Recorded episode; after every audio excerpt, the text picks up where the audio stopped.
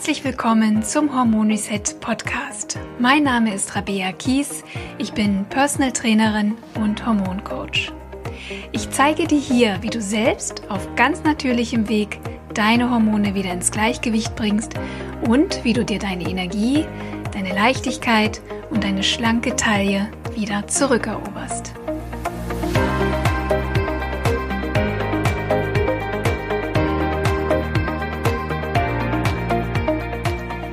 Hallo und schön, dass du wieder dabei bist bei unserem aktuellen Thema Östrogendominanz. Das ist der zweite Teil zum Thema Was tun bei Östrogendominanz. Also wenn du die kleine Serie komplett hören möchtest, möchtest zum Thema Östrogendominanz, dann höre dir bitte auch die Folgen 7 und 8 an. Und ich steige hier nämlich direkt ein mit unserem achten Schritt.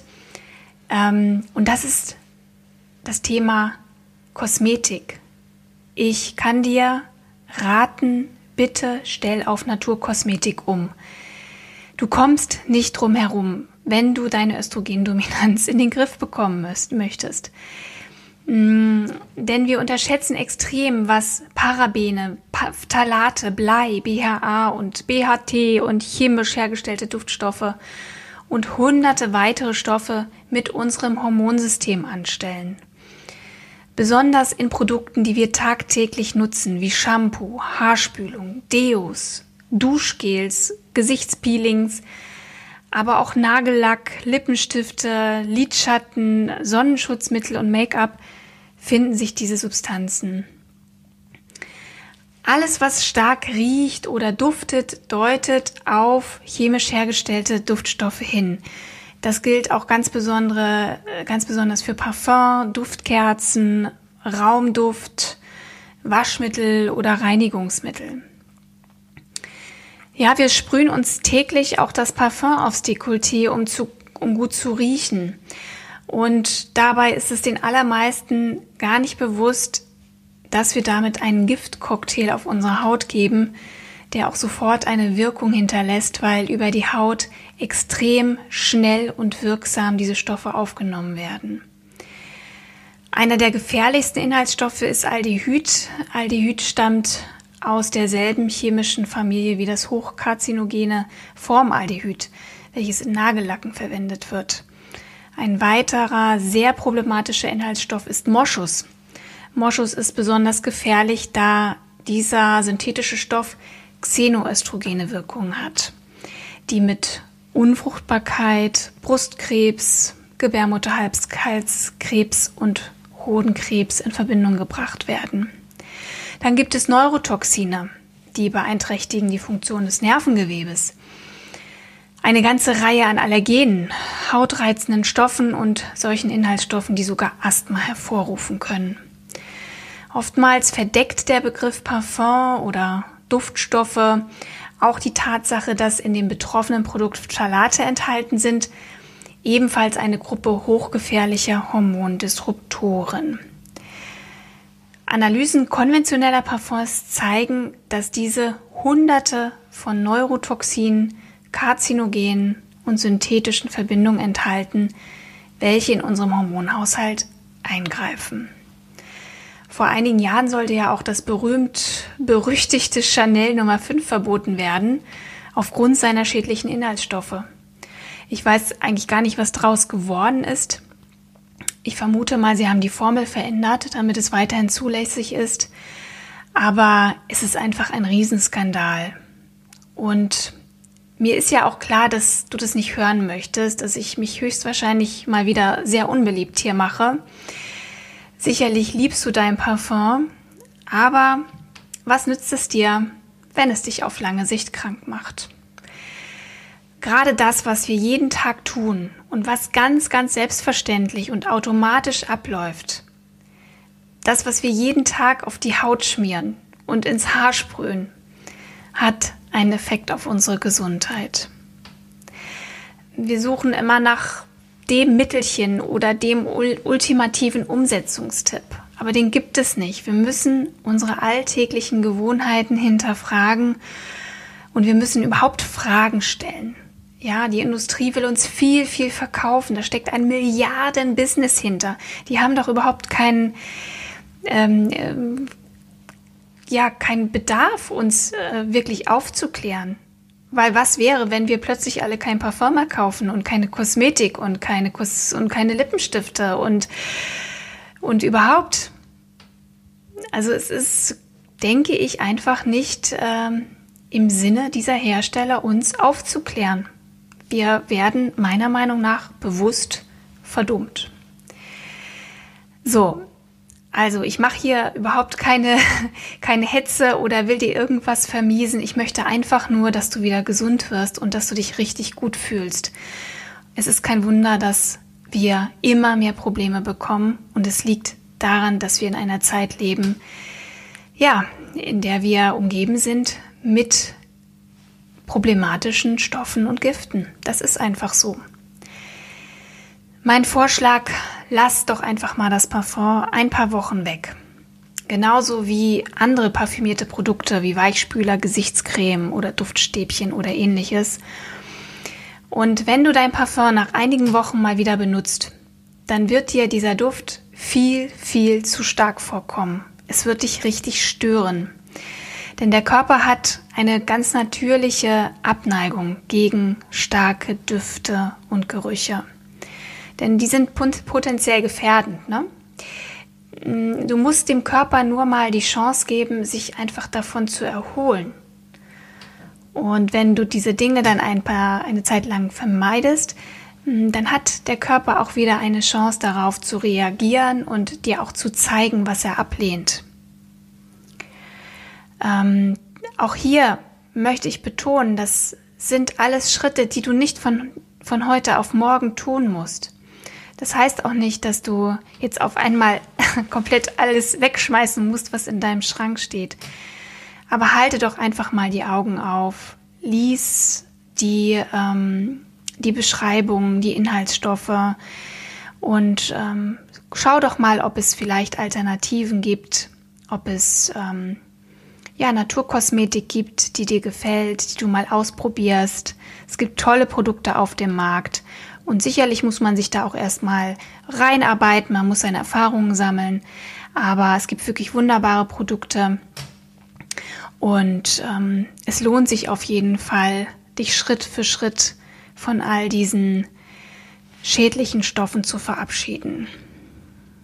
Ja, und damit kommen wir zu Schritt Nummer 9. Es geht also um Abschied. Deswegen mein Rat, verabschiede dich auch, wenn du sowieso schon dabei bist, von der Pille. Suche dir natürliche Alternativen zu hormoneller Verhütung. Wir können nur an einer Handvoll Tagen im Monat schwanger werden. Warum sollte ich mir dann an allen anderen Tagen synthetische Hormone antun. Führe ein Zyklus-Tagebuch oder nutze eine Zyklus-App und verhütet einfach an den wenigen kritischen Tagen mit Kondom. Wo ist das Problem? Es gibt gute Apps zum Dokumentieren, gute Zyklus-Apps. Ähm, es gibt ähm, auch schon Schwangerschaftstools, ähm, die sehr, sehr gut sind. Es gibt ähm, die NFP-Methode, die natürliche Familienplanung. Es gibt gute Bücher und auch Kurse dazu. Ja, ähm, du hast viele Möglichkeiten, natürlich zu verhüten. Es gibt auch zum Beispiel eine hormonfreie Spirale. Lass dich bitte einfach mal von deinem Arzt beraten, aber lass dir auf keinen Fall erzählen, dass die Pille keine Nebenwirkungen hat. Oder tausch dich vielleicht auch einfach mal mit Freundinnen aus, mit welchen alternativen Verhütungsformen sie vielleicht Erfahrung haben. Wir sollten einfach viel, viel offener mit diesen Themen umgehen. Und selbstverständlich wird es auch dazu noch ähm, extra Folgen geben zum Thema Pille, zum Thema Nebenwirkungen der Pille, zum Thema Absetzen der Pille. Ähm, mir ist nur wichtig, dass du weißt, dass du aus der Östrogendominanz nicht herauskommst, solange du eine hormonelle ähm, Verhütung für dich wählst. ja, weil du mit einer Pille oder Hormonersatztherapie keine natürliche Steuerung der Eierstöcke, der Sexualhormone hinbekommst. Und dadurch wird der Körper sich nie selber regenerieren können. Schritt Nummer 10. Gleiche einen Progesteronmangel aus. Progesteron ist ja der natürliche Gegenspieler zum Östrogen. Ist zu wenig Progesteron da im Verhältnis zu Östrogen, führt das zur Östrogendominanz. Das habe ich euch ja auch schon erklärt in den vorangegangenen Folgen. Ich habe dir ja auch in Folge 6 erzählt, dass der Eisprung die einzige Möglichkeit ist, nennenswerte Mengen Progesteron herzustellen. Also wir müssen uns darum kümmern, dass wir einen gesunden Zyklus haben. Und für Frauen ab 40 gilt, uns unseren natürlichen Zyklus möglichst so lange wie möglich zu erhalten, inklusive Eisprung. Denn äh, das garantiert einfach, dass wir so lange wie möglich auch noch Progesteron haben und genug Progesteron, der dann auch unser Östrogen, Östrogen im Griff hält. Und dafür kann man einiges tun. Ähm, am besten kümmerst du dich schon einige Jahre zuvor um einen gut funktionierenden Zyklus, denn dann wirst du wahrscheinlich auch weniger Probleme mit Wechseljahresbeschwerden und Gewichtszunahme haben. Wie du einen Progesteronmangel behebst und was du außerdem für einen gesunden Zyklus tun kannst, werden wir nicht heute besprechen, sondern in anderen Podcast-Folgen, denn das ist wirklich eine extra Folge wert und ähm, da müssen wir uns ein bisschen tiefer reinbegeben in das Thema. Zwei Tipps gebe ich dir aber jetzt schon. Iss bitte ausgewogen und sorge dafür, dass du gute Fette, hochwertige Eiweiße und komplexe Kohlenhydrate zu dir nimmst. Vermeide unbedingt kalorienreduzierte, einseitige Diäten und sehr intensives Training, denn die verhindern den Eisprung vor allem, wenn du das kombinierst. Also wenn du viel trainierst und dann auch noch wenig isst, weil du vielleicht schlanker werden möchtest, dann ist das eine ganz schlechte Voraussetzung für einen gut laufenden Zyklus. Und reduziere bitte deinen Stress, denn in einem chronischen Stresszustand produziert der Körper kein Progesteron. Und zwar deswegen, weil er im Stress Cortisol produzieren muss. Und im Prinzip entscheidet der Körper sich dann gegen Progesteronproduktion und für Cortisolproduktion. Denn Überleben ist erstmal alles und geht natürlich vor Schwangerschaft. Und das ist auch der Grund, warum Stress, PMS, ähm, Zyklusbeschwerden oder Endometriose auch noch verstärken kann. Ja, Progesteron geht runter bei Stress, Cortisol fährt hoch, dadurch ähm, entstehen wieder Entzündungsreaktionen im Körper und das erzeugt die Probleme, die du dann hast. Also Stress ist ein Teil, auf den du unbedingt achten musst, grundsätzlich wenn wir das Hormonsystem wieder in Ordnung bringen wollen. Ein weiterer Tipp, den ich dir mitgeben möchte, unterstütze mit Heilkräutern. Ich hatte dir in der letzten Folge auch schon Heilkräuter genannt, mit denen du deine Leber unterstützen kannst, wie Löwenzahn, Artischocke oder Mariendistel und Kurkuma. Du kannst aber auch mit ganz klassischen Frauenheilkräutern sehr gute Wirkung erzielen denn sie enthalten sogenannte Phytohormone. Ganz weit vorn liegt da für mich der Frauenmantel und die Schafgabe. Beiden wird eine progesteronartige Wirkung nachgesagt, deshalb wirken sie ausgleichend bei Östrogendominanz bzw. bei Beschwerden, die, die, die in diesem Zusammenhang auftreten. Wenn du Probleme mit PMS oder Periodenkrämpfen hast, Fang doch mal ein paar Tage vor Einsetzen der Periode an, zwei Tassen Frauenmantel oder Schafgabentee zu trinken. Und ähm, eine, zwei, äh, was habe ich jetzt, was habe ich gesagt, entschuldige? Ähm, genau, also kurz vor Einsetzen der Periode trinkst du täglich so zwei Tassen Frauenmantel oder Schafgabentee. Und wenn dann die Periode einsetzt oder kurz davor, dann erhöhst du einfach mal auf drei Tassen am Tag. Und kannst dann auch ja die ersten Tage der Periode damit weitermachen, bis deine ähm, Beschwerden dann vielleicht auch weg sind und dann pa dann pausiere aber auch bis zum nächsten Zyklus beziehungsweise bis kurz vor der nächsten Periode. Den Tee bekommst du in der Apotheke oder auch im Bioladen. Es gibt auch viele Fertigteemischungen, die heißen dann Frauentee zum Beispiel. Äh, von der Firma Sonnentor zum Beispiel gibt es ähm, da einen Frauentee. Auch die Passionsblume lindert Östrogendominanz, besonders wenn du auch unter Unruhe, Nervosität oder Stimmungsschwankungen leidest, ja.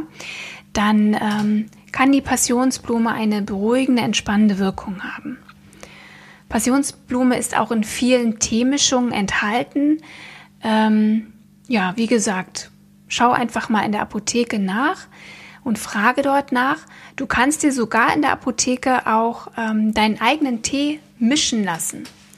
Zum Beispiel nimmst du da 40 Gramm Schafgarbe, 40 Gramm Frauenmantel und 40 Gramm Passionsblume und ähm, ja, hast dann deine eigene wunderbare Teemischung. Oder du guckst eben mal im Bioladen nach entsprechenden Teemischungen. Ich habe eben auch gesehen, die Firma Sonnentor hat da auch ähm, Schafgabentee und ja, einfach viele tolle Tees, die ich dir sehr empfehlen kann. Mm, ich kann auf jeden Fall aus eigener Erfahrung sagen, dass mir diese Tees bei Periodenschmerzen immer sehr gut geholfen haben. Ich habe Gott sei Dank keine Periodenschmerzen mehr, weil ich die meisten meiner Tipps inzwischen umgesetzt habe. Und ähm, ich glaube, ich ein ganz guter Beweis dafür bin, dass es funktioniert. Ähm, Probier es einfach mal aus. Ja, es ist wie gesagt, es sind nicht diese einzelnen Dinge, die du tust, sondern am Ende sind es viele kleine Schritte, die dir helfen, dass du dich besser fühlst. Ja, und den letzten Punkt führe ich ganz zum Schluss an, mm, denn du kannst diesen letzten Punkt eigentlich, ja, wie soll ich sagen, er nützt dir nichts, wenn du all die anderen Punkte nicht beachtest. Und hier geht es um Nahrungsergänzungsmittel. Ähm, uns muss ja bewusst sein, dass Stress, die Pille und andere Medikamente auch Umweltgifte und eine schlechte Verdauung dem Körper eine Menge Nährstoffe entziehen, die er aber so dringend braucht. Ja, und deswegen, ähm, weil wir so viel wichtige Vitalstoffe schon allein aufgrund unserer Lebensweise verlieren. Ähm, ich spreche jetzt gar nicht über ausgelaugte Böden und über Gemüse und Obst, was ähm, ja nur noch wenig von den Mengen an Vitalstoffen enthält, wie es mal war. Ähm, wir brauchen definitiv ein bisschen Hilfe, zumindest wenn wir in einer hormonellen Disbalance sind. Ähm, ich empfehle dir beim Arzt oder beim Heilpraktiker einfach mal deine Vitamin- und Mineralstoffreserven ähm, checken zu lassen und möglicherweise einen Vitamin- oder Mineralstoffmangel ausschließen zu lassen. Ja, und wenn ein Mangel festgestellt werden sollte, dann solltest du auch supplementieren. Das heißt, du solltest dann Nahrungsergänzungsprodukte nehmen, um die Speicher wieder richtig gut aufzufüllen. Besonders wenn du die Pille genommen hast, da wissen wir inzwischen ziemlich sicher, dass bestimmte Stoffe fehlen dass die Pille dem Körper Vitamine und Mineralstoffe entzieht. Und ich möchte dir gerne mal die wichtigsten Vitamine nennen, die du checken lassen musst. Und zwar ist das Vitamin D, das ist Folsäure, Vitamin B6 und B12, Vitamin C, Vitamin D und Vitamin E. Und das sind folgende Mineralstoffe: Eisen, Magnesium, Mangan, Jod, Selen und Zink. Das sind die Stoffe, die vor allem nach Pilleneinnahme zu Mangelerscheinungen führen. Das sind aber auch die Stoffe, die du so dringend für ein funktionierendes Hormonsystem brauchst. Und ich denke, es hängt auch damit zusammen, dass Frauen manchmal sehr, sehr lange brauchen, um wieder geregelte Zyklen zu bekommen, weil ihnen diese Nährstoffe fehlen, weil die Pille Nährstoffe entzogen hat.